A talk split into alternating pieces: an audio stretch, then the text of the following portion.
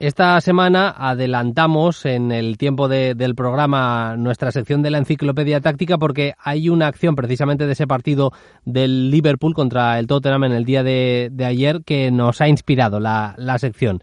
Eh, seguro que habéis visto la, acción defensiva de Van Dijk. Bueno, luego la comentaremos eh, con Enrique Soriano que nos va a hablar hoy de la gestión de situaciones inestables en momentos sin balón. Hola Enrique Soriano, ¿qué tal? Muy buenas. Buenas, Bruno. Eh, lo he dicho bien, ¿no? Es la gestión de, esas situaciones eh, de, inestabilidad, situaciones en las que estás eh, seguramente en, desventaja en ese momento sin balón, que no siempre el objetivo tiene que ser el de recuperar inmediatamente la, pelota.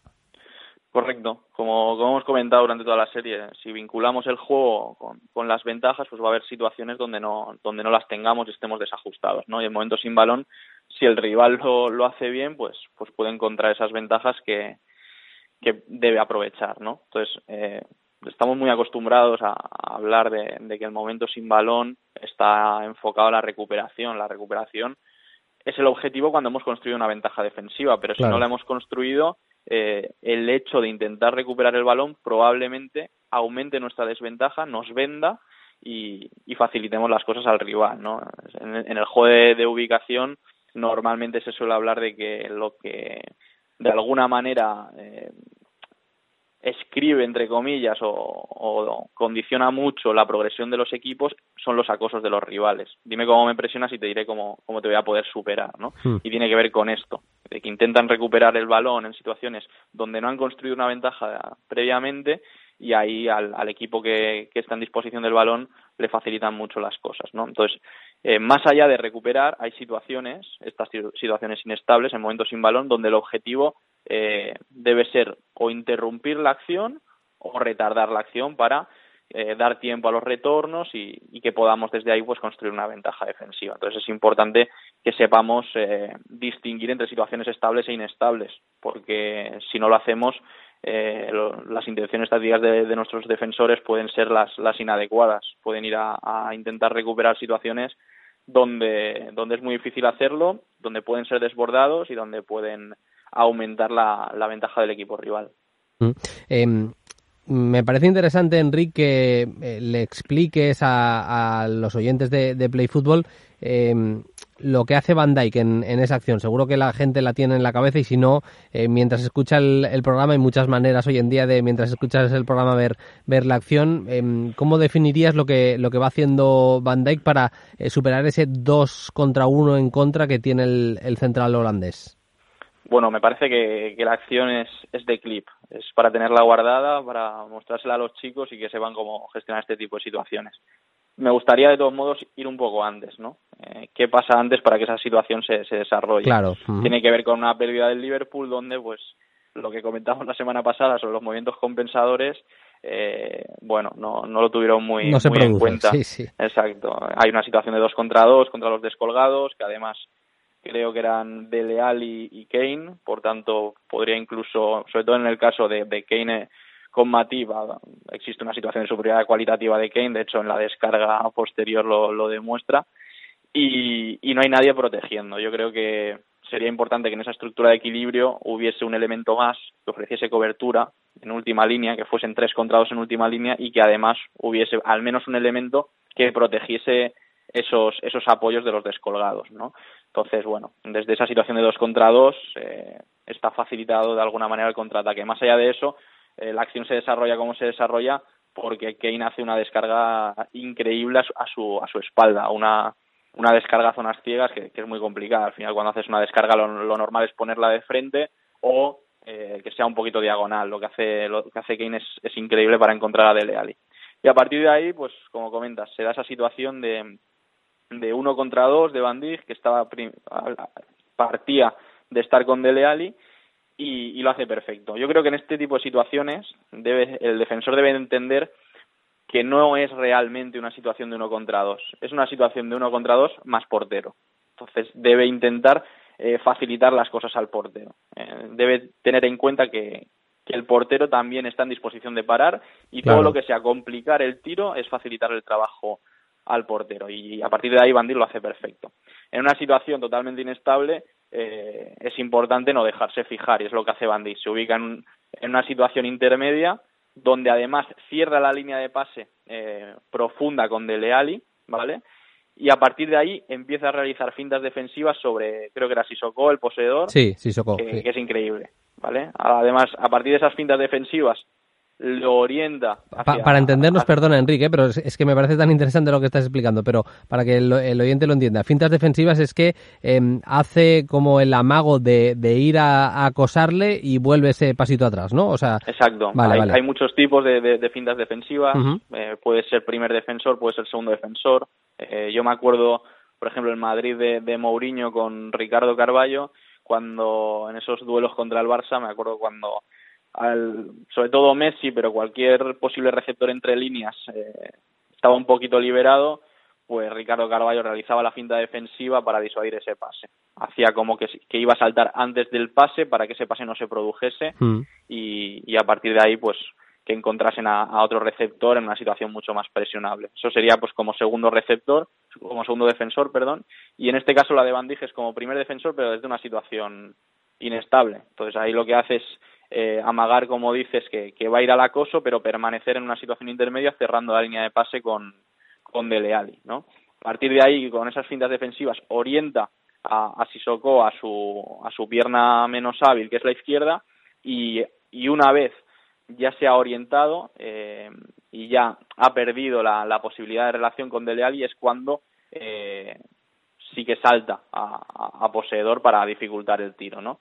En este tipo de situaciones, luego lo comentaremos, es importante establecer dónde se produce ese salto, ¿no? Además, de, lo hace justo cuando, cuando llega a área, después de haber orientado a, a Sissoko, ya salta sobre él sabiendo que el pase con Dele Alli no, no existe y además, eh, no sé si es Milner o Robertson el que está llegando, pero bueno, está llegando un defensor a, a Dele Alli. Entonces, lo que, lo que ha hecho durante toda la ¿Te estás refiriendo a Dele Alli como el, el, segundo que acompaña la acción? Es, Son, me parece, ¿no? ¿Puede ser? Ah, pues sí, sí, es Cominson, no, para, dejarlo claro, simplemente, ya está. Vale, vale, sí, pues, sí. pues son, ¿vale? Cada vez que he dicho de Leali que... no, hay ningún problema, pero es dejarlo claro al final y ya está, sí. Exacto, ¿vale? Entonces, al final es una situación donde eh, los repliegues de, del Liverpool además están muy lejos y a partir de esas fintas defensivas retarda mucho las acciones de Sissoko, Bandir y sí que da tiempo a que llegue, creo que Robertson a, a Heuminson, ¿vale? Entonces, después de haber cerrado la línea de pase y de que más o menos haya llegado eh, Robertson, pues fuerza el tiro de Sissoko con su pierna no hábil, presionado por Van y con portero eh, cerrando primer palo mientras Van cierra un poco segundo palo, que es esa, esa situación que, que comentaron en una entrevista Chesney y Chiellini, que, que es súper intuitiva pero que tienen trabajada. Es decir, en función de cómo van a tapar tiro, el portero corrige como alejado que, que hice Mikel Echarri para tapar la otra parte de la portería. Entonces, eh, me parece un clip eh, espectacular que parte, como hemos dicho, de, no haber gestionado bien a los descolgados, pero luego Van Dijk en una situación totalmente inestable, pues eh, consigue, no consigue ninguna ventaja defensiva porque realmente hay una finalización, pero sí que, le, que minimiza y mucho la, ventaja ofensiva del equipo rival. Mm. Eh, un par de, preguntas rápidas eh, sobre, sobre la acción. Eh, el perfil corporal también de, de Van Dijk hace que no está corriendo hacia atrás realmente, o sea, no, está haciendo marcha atrás y corriendo de espaldas a, su portería, sino que, que está con el cuerpo bien perfilado, medio girado prácticamente, corriendo recto hacia su portería, mm. pero con la cabeza girada. Eso permite, le permite varias cosas para empezar a ir más rápido, que sea un poquito más ágil el, desplazamiento, ¿no? Y, luego también que si, eh, por lo que sea, lo que decías, ¿no? Las piernas que tiene Sissoko, si se le ocurre hacer un cambio de ritmo, eh, un, se hace un autopase largo, le, permite sprintar prácticamente desde el minuto uno, desde el momento eh, en, que, vea que, esa acción se produce, ¿no? Sí, esos elementos de, técnica de carrera en las trayectorias de retorno son, son muy importantes. yo cuando veo a un defensor correr hacia atrás, teniendo el balón de cara me dan ganas de, que alguien se ponga por detrás, le haga la zancadilla y se caiga, ¿no? Porque lo veo, lo veo totalmente inútil. La, carrera buena es, es, esa, es la, la cruzada, como la va realizando Van Dijk, desde un perfil en el cual él está orientado a, la zona de balón. En el caso de que no hubiese cerrado bien la relación con Dele Alli, pues le tocaría hacer ese giro corto sin mirar balón al espacio de progresión. De hecho, recuerdo una acción de, de Kyle Walker que creo que supongo que compartí en Twitter o, o en Instagram, imagino, que, era más o menos esta. Eh, corría de la misma manera que Van Dijk, con esa carrera cruzada orientada a balón, mm. pero la línea de pase con, con el otro elemento no estaba tan cerrada porque había generado pasillos, se habría, se, habría separado más el posible receptor y ese pase entraría, imagino. Mm. Y a partir de ahí el giro lo, lo realizó perfecto, ¿no? Entonces, esas trayectorias de retorno importante que sean como has comentado, desde un perfil lateral con carrera cruzada, no con la típica carrera abriendo y cerrando de las basculaciones que, que también eh, odio con, todas mis fuerzas. Y luego que en el caso de girar, pues que se hagan los giros cortos, los, los rápidos que, permitan llegar a espacio. Eh, cerramos, Enrique, con otras situaciones que crees que son interesantes eh, para comentar de esa gestión de situaciones inestables en momentos sin balón. Sí, yo creo que hay, hay varias situaciones. Yo creo que muchas veces los entrenadores, cuando, cuando estamos en el campo, proponemos algunas situaciones de juego y, de alguna manera somos somos muy hippies. Pensamos que todo va a salir bien y, las situaciones inestables no las prevemos. Yo veo a muchos equipos trabajar la salida de balón eh, pero en caso de perderla en inicio no, no saben cómo reaccionar y no y no lo han trabajado. Y tampoco eh, veo que tengan trabajado en el caso de haber superado esa segunda línea de presión o la primera línea de presión de qué manera van a jugar a llegar. Y ahí es cuando aceleran mucho los procesos, hay pérdidas en situaciones de ventaja. Entonces, yo, yo creo que, que esas consecuencias de una situación de juego muchas veces no, no están trabajadas. Entonces, yo sí, si tengo un equipo, y, yo creo que eh, uno de los mejores ejemplos me parece la Juventus de, de Allegri, que además Dani, Dani creo que lo ha comentado varias veces. Mm. Eh, si yo voy a realizar una presión alta, yo tengo que entender que, que me pueden superar. Es decir, puedo tener éxito, entonces si tengo éxito tengo que saber transitar eh, desde ahí. Ayer, por ejemplo, el Valencia contra el Sevilla eh, dio un recital de cómo, de cómo desde un robo limpio en línea de medios salir a la contra. Entonces, si yo robo eh, en salida de balón rival, tengo que saber transitar, vale. Pero, ¿y si me superan, qué hago? Entonces, esas situaciones de, de recogerse, de, de haber, sobre todo de entender o detectar que, que ya se ha perdido la ventaja defensiva que se tenía y, y el objetivo es generar otra ventaja defensiva, pero mucho más abajo, en, un bloque bajo. Cómo recogerse me parece una, una situación inestable que no, que no se trabaja. Después de haber eliminado líneas de presión, eh, cómo reaccionan los equipos, ¿no? O después, por ejemplo, de un salto a, un impar, eh, el hombre libre, el abandonado, ¿quién salta a, ese hombre libre? O cómo evitamos la relación con ese hombre libre. Yo veo muchos saltos a impares, típicos de extremo a, central, donde a partir de una secuencia de tercer hombre encuentra el lateral libre con mucha facilidad. ¿Por qué no, por qué no trabajamos esas posibles consecuencias? Es decir, si, si va a saltar a impar, le estamos, estamos intentando construir una ventaja defensiva, pero le estamos ofreciendo también una ventaja ofensiva al rival, en, sobre todo en, en esa recepción del lateral. Pues vamos a intentar gestionarlo, ¿no? ¿Cómo? Pues, eh, por ejemplo, el Liverpool hace mucho la de la de que salte Robertson o que salte Alexander Arnold, que salte el lateral mm. y que se ubique en una situación intermedia entre extremo y, y lateral, de modo que se, se, quedan con línea incompleta, con línea de tres, y bueno, pues asumen ese riesgo porque les interesa tener mucha densidad en, en campo rival y, y poder robar ahí, ¿no? Otra opción, pues eh, si la trayectoria de, acoso a impar está cerrando a ese hombre libre, necesitan una secuencia de tercer hombre para encontrarlo, ¿no? Pues vamos a poner el foco en el segundo hombre. Si disuadimos la relación con el segundo hombre, ese tercer hombre no lo van a poder activar. A partir de ahí, pues hablaríamos de saltos, por ejemplo, de los interiores a ese 8,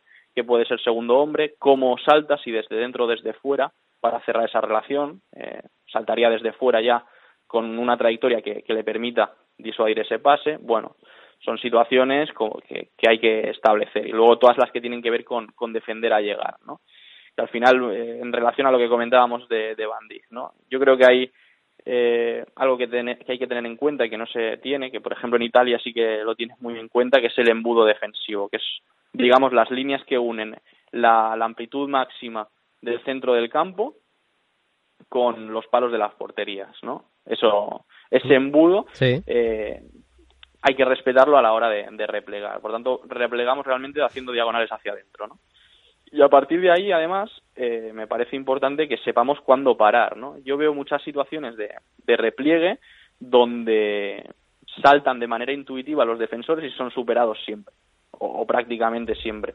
Yo creo que en esos casos no, no hay que saltar hasta eh, donde lo establezcamos, ¿no? Que suele ser 20, 25 metros, línea de área, Eh, la altura, eso ya el entrenador es el que decide. Al final, eh, yo la establecería en cuando existe opción de tiro exterior cómodo, yo ahí eh, necesito que alguien salte a poseedor.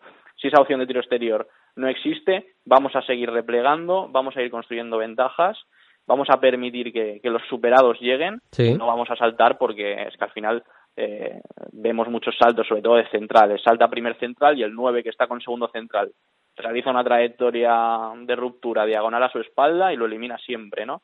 Y yo creo que son, son situaciones que, que hay que gestionar, ¿no? Y luego en relación también a ese embudo defensivo, eh, es importante que los centrales permanezcan casi siempre en ese embudo defensivo, ¿no? A mí, por ejemplo, que en una situación de previa de centro lateral a estar eh, el central, el primer central, esté ayudando al lateral, no, no le veo sentido, ¿no? Pero del mismo modo, también hay coberturas de emergencia, que son situaciones inestables, ¿no? Es decir, si es una situación llegando y, y superan con una trayectoria, no sé, eh, una ruptura que supera al lateral con mucho espacio por delante, pues mm. igual sí que es interesante que ese primer central salte fuera, pero con un objetivo que no es el de recuperar, sino el de interrumpir la acción, ¿no? Entonces sí que abandonaría ese embudo defensivo, pero para eso, ¿no? Son lo que yo llamo coberturas de emergencia. Eh, es decir, eh, ¿quién ofrece cobertura al lateral? Si es una situación estable, pues no sé, eh, el Getafe lo, lo hace hasta con el extremo. Salta Damián Suárez a una situación intermedia y Portillo ya le está ofreciendo desde la misma altura cobertura. Eh, si tengo doble pivote, pues igual que sea el 6. Si tengo un 4-3-3, pues que sea el 8, desde una situación inestable, una situación estable, perdón. Pero si la situación es inestable, pues sí que debería saltar, por ejemplo, el central, ¿no? Entonces, establecer algunos de esos comportamientos donde no tenemos ventaja, mm. sabiendo que el objetivo no siempre es recuperar, sino que tiene que ver muchas veces con interrumpir o retardar, eh, yo creo que es importante porque al final el juego es eso. Eh, vamos a tener muchas situaciones de ventaja y otras veces no la vamos a tener porque el rival también juega y también sabe cómo construir ventajas. Entonces tenemos que saber cómo responder a ellas para, sobre todo, no encajar ¿no? Hmm. en momentos sin balón. La semana que viene más, Enrique, muchas gracias. Un abrazo. Un abrazo, Bruno.